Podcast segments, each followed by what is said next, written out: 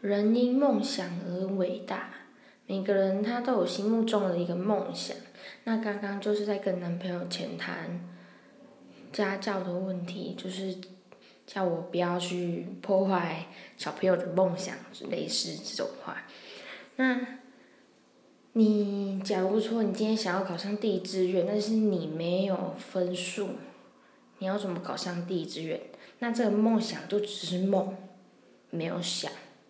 你要想着去达成你的目标，然后让你的目标往上爬，然后你才会有所成就嘛，对不对？